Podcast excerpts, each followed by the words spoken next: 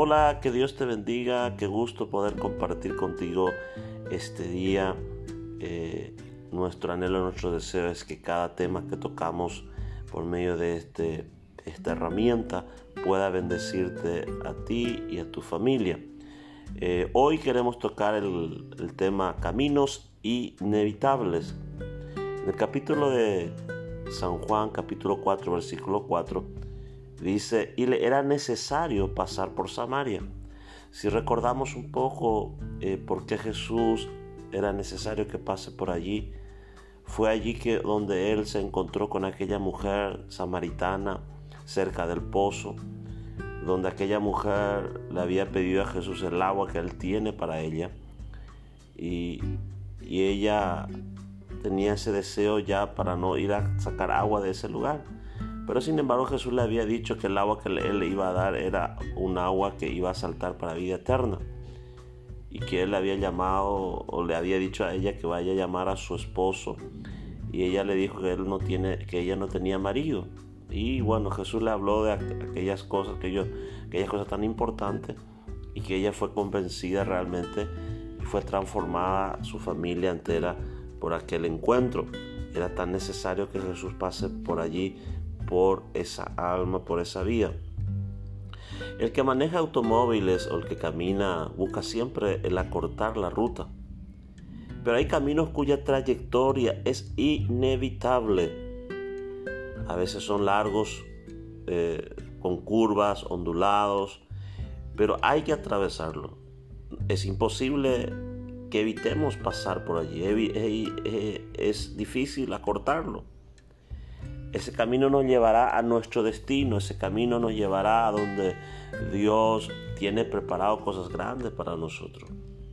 Por ejemplo, el creyente tiene sus caminos inevitables, como por ejemplo un hermano en la iglesia que no le habla, o hermanos que no le hablan, hermanos creyentes que no, los, que no les son sinceros, hermanos en la fe que no le ayudan cuando más necesidad tienen hermanos cristianos que desaniman con sus críticas. Por ejemplo, el ministro o el que sirve a Dios tiene camino inevitable muchas veces. Siempre aquellos que sirven al Señor, los ministros, los siervos, hallarán faltas en su personalidad. No va a ser perfecto.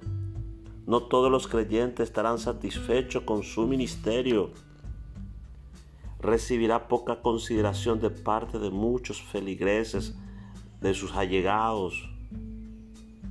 Su familia estará siempre acosada por el desánimo muchas veces. Eh, o muchas veces su familia capaz sea centro de ataque, de críticas, de murmuración. A veces son caminos inevitables para cada siervo, ministro del Señor pero debemos saber que la motivación de un siervo, de un ministro, no son muchas veces eh, el halago o el bienestar de, muchas eh, de su persona, sino que hacer la voluntad de Dios. A pesar de que no reciba mucho aplauso, halagos, Él tiene que continuar. Pasar por Samaria era tan inevitable para Jesús le acortaría la trayectoria, lo llevaría hasta el pozo de Jacob, lo pondría en contacto con un alma necesitada, le mostraría a aquella mujer su condición personal porque había tenido varios, eh, varios maridos, varios novios, pero el que estaba con ella en la actualidad no era tampoco su esposo, era ajeno, y le dijo Jesús.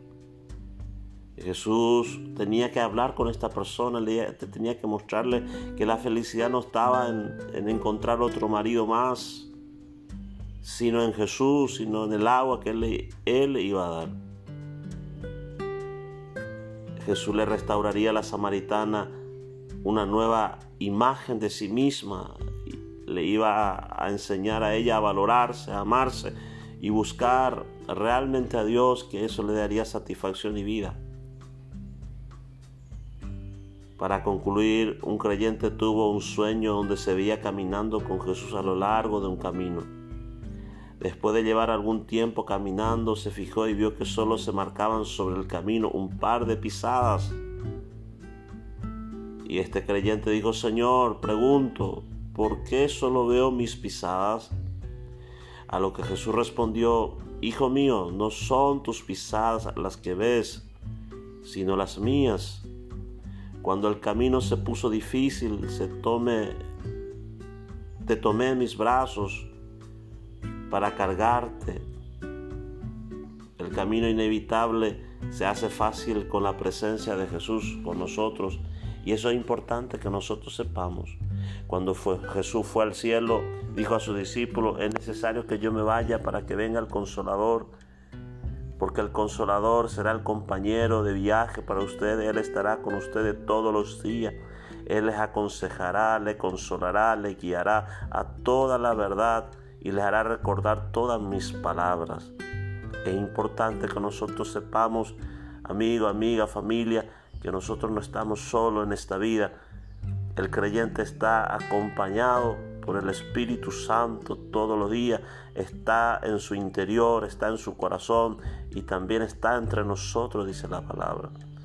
Así que te animo que en esta mañana podamos nosotros eh, seguir caminando, siguiendo hacia la meta y recordar siempre que hay caminos inevitables en esta vida, pero que son necesarios para nuestro crecimiento. Que Dios te bendiga. Nos vemos la próxima. thank you